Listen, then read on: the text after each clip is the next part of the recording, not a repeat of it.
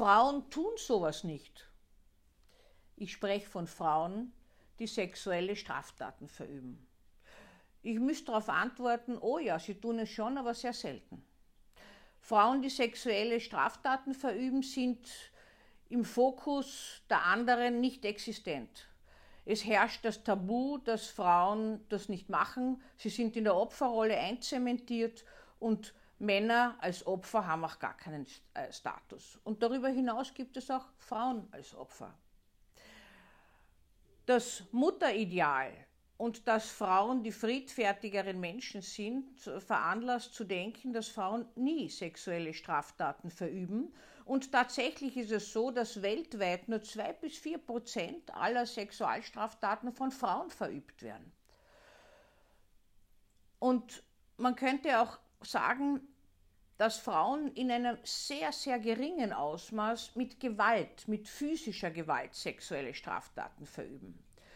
Allerdings hat es sie immer schon gegeben. Wenn man nämlich in der Geschichte nachstaut, dann stellt man fest, dass beschrieben schon wurde, dass Frauen um eine vergewaltigte Mädchen stehen und klatschen und sich befeuern und selbst erotisch davon erfasst werden oder die Bettgeherinnen sozusagen, die ihr ein Bett gesucht haben und mit den Kindern im gleichen Bett geschlafen haben. Sigmund Freud hat auf die Kindermädchen hingewiesen, die wir übrigens immer noch immer wieder haben in den Medien, werden sie dann beschrieben, dass sie ihre Schützlinge missbrauchen.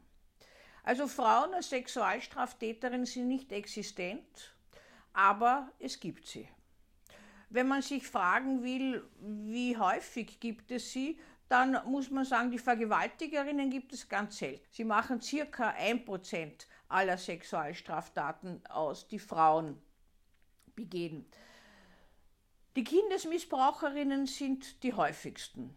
Sie sind Frauen, die wie alle Frauen als Beziehungs- und Konflikttäterinnen meist die eigenen oder bekannte und verwa oder verwandte Kinder missbrauchen getarnt in Form von Waschritualen oder sonstigen Handgriffen, die gar nicht so auffällig sind. Auch für das Kind ist das normal. Nur mit der Zeit wird es immer auffälliger. Ich habe zum Beispiel meine Frau untersucht, die hat sich beklagt, dass sie sich jeden Morgen um die Erektion ihres Sohnes kümmern muss, der daraufhin schon Schuldgefühle bekommen hat, dass die Mutter immer so viel Arbeit mit ihm hätte. Eine andere, eine Großmutter, spielte mit dem Enkel äh, Sexspiele. Auf die Frage, warum sie das eigentlich tut, äh, vermittelte sie, sie hat geglaubt, er ist traumatisiert. Er hat nämlich die Eltern gehört beim Sex und sie wollte ihm einfach nur zeigen, wie das abläuft, damit sie ihn entängstigt. Eine andere hat Nutella in ihre Vagina gegeben und hat dann das Kind schlecken lassen von der Muschi. All das kommt also so in einer Art und Weise, wird das vorgebracht und oftmals verbunden damit, dass das Kind eigentlich der auslösende Faktor war. Das Kind hat verführt, das Kind wollte das und man selbst hat ja nichts Böses vorgehabt. Das ist natürlich nicht so im Denken der Frauen, die sexuelle Straftaten wie die Missbrauchstäterinnen begehen, sondern die Frauen wissen ganz genau, dass das verboten ist, Sie denken sich vielleicht nicht so sehr, äh, dass das dem Kind zu schaden könnte. Wenn man aber eine andere Gruppe von Frauen nimmt, dann genießt die im Vergleich zu den Männern fast schon einen Faszinationsbeigeschmack. Nämlich Frauen, die Lehrer als Lehrerinnen oder Autoritätspersonen, die Schüler missbrauchen oder Heranwachsende. Da ist immer so ein Flair dabei, die erwachsene Frau, die den Jungen in die Liebe einführt. Es gibt also immer Sensationsbücher und vor vielen Jahren hat es sogar einen Sensationsfilm gegeben. Herzflimmern hat er geheißen, ist Oscar prämiert worden. Eine Mutter, die ihren kranken Sohn durch einen Inzestakt heilt. Heutzutage ein Ding der Unmöglichkeit. Aber damals hat das eigentlich niemand wirklich beschäftigt noch.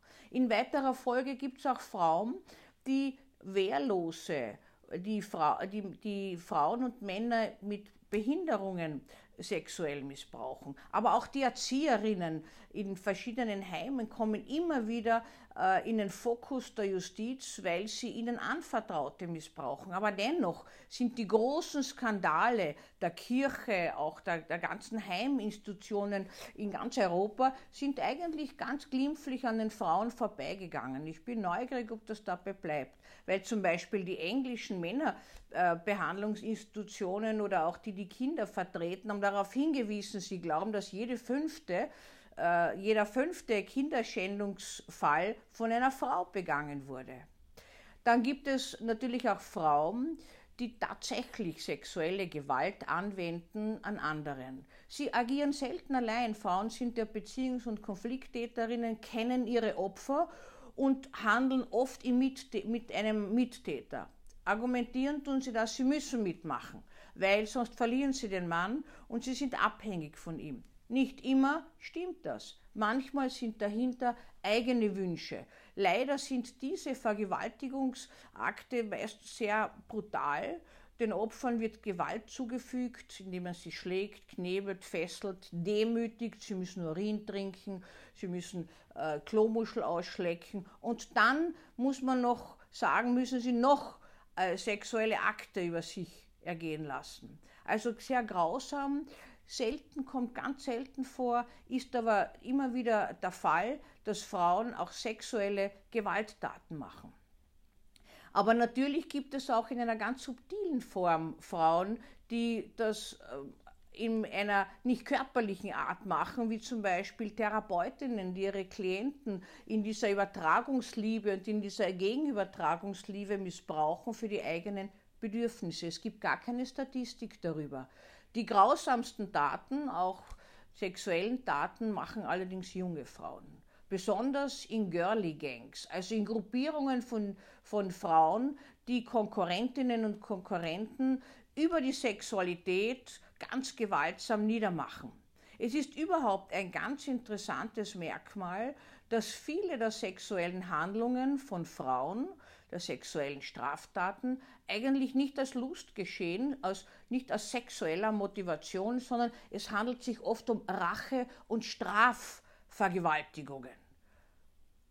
Das heißt, der Unterschied zu Vergewaltigern, zu Männern, die das machen, ist, dass die Frauen die Sexualität und die sexuellen Handlungen als Werkzeug benutzen und weniger, um ihre Lust zu befriedigen.